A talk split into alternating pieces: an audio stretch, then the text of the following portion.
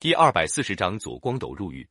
明神宗后期有个官员名叫顾宪成，因为正直敢谏，得罪了明神宗，被撤了职。他回到无锡老家后，约了几个志同道合的朋友，在东门外东篱书院讲学。附近一些读书人听到顾宪成学问好，都赶到无锡来听他讲学，把一所本来就不大的东篱书院挤得满满的。顾宪成痛恨朝廷黑暗，在讲学的时候，免不了议论起朝政，还批评一些当政的大臣。听过讲学的人都说顾县城议论的对，京城里也有大臣支持他。东篱书院名声越来越大，一些被批评的官僚权贵却对顾县城恨得要命，把支持东篱书院的人称作东林党人。明熹宗刚即位的时候，一些支持东林党的大臣掌了权，其中最有名望的要数杨涟和左光斗。有一次，朝廷派左光斗到京城附近视察，还负责那里的科举考试。一天，北风刮得很紧。天上飘起了大雪，左光斗在官署里喝了几盅酒，忽然起了游兴。他带着几个随从，骑着马到郊外去踏雪。他们走着走着，见到一座古寺，环境十分幽静。左光斗决定到里面去休息一下。他们下了马，推开虚掩的寺门，进了古寺。只见左边走廊边的小房间里有个书生伏在桌上打瞌睡，桌上还放着几卷文稿。左光斗走近前去，拿起桌上的文稿，细细看了起来。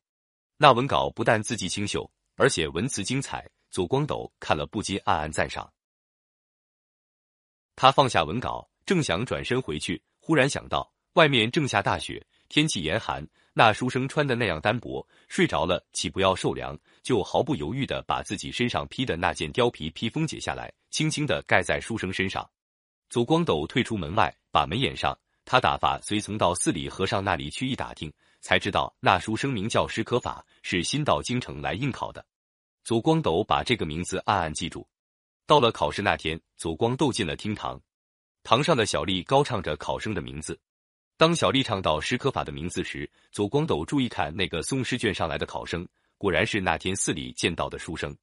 左光斗接过试卷，当场把史可法评为第一名。考试以后，左光斗在他的官府接见史可法。勉励了一番，又把他带到后堂见过左夫人。他当着左夫人的面夸奖说：“我家几个孩子都没有才能，将来继承我的事业，全靠这个小伙子了。”打那以后，左光斗和史可法建立了亲密的师生关系。史可法家里贫穷，左光斗要他住进官府，亲自指点他读书。有时候，左光斗处理公事到深更半夜，还跑到史可法的房间里。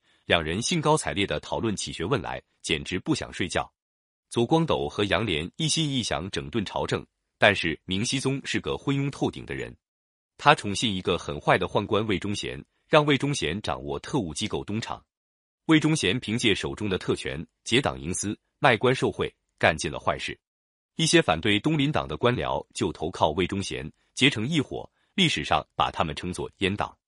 杨涟对阉党的胡作非为气愤不过，大胆上了一份奏章，揭发魏忠贤二十四条罪状。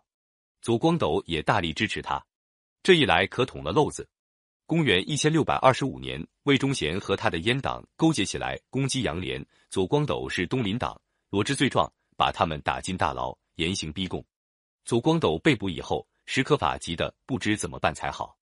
他每天从早到晚在牢门外转来转去。想找机会探望老师，可阉党把左光斗看管得很严密，不让人探望。左光斗在牢里任凭阉党怎样拷打，始终不肯屈服。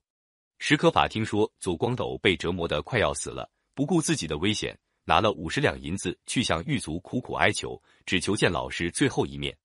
狱卒终于被史可法的诚意感动了，想办法给史可法一个探监的机会。当天晚上，史可法换上一件破烂的短衣。扮着捡粪人的样子，穿着草鞋，背着竹筐，手拿长铲，由狱卒带领着进了牢间。史可法找到左光斗的牢房，只见左光斗坐在角落里，遍体鳞伤，脸已经被烧得认不清，左腿腐烂的露出骨头来。史可法见了一阵心酸，走近前去，跪了下来，抱住左光斗的腿，不断的抽泣。左光斗满脸是伤，睁不开眼，但是他从哭泣声里听出史可法来了。他举起手，用尽力气拨开眼皮，愤怒的眼光像要喷出火来。他骂着说：“蠢材，这是什么地方？你还来干什么？国家的事遭到这步田地，我已经完了。你还不顾死活的跑进来，万一被他们发现，将来的事靠谁干？史可法还是抽泣着没完。左光斗狠狠地说：“再不走，我现在就干脆收拾了你，省得见人动手。”说着，他真的摸起身边的镣铐，做出要砸过来的样子。史可法不敢再说话，只好忍住悲痛，从牢里退了出来。过了几天，左光斗和杨莲等终于被魏忠贤杀害。史可法又花了一笔钱买通狱卒，把左光斗的尸体埋葬好了。他想起牢里的情景，总是情不自禁落下眼泪，说：“我老师的心肠真是铁石铸成的呀。”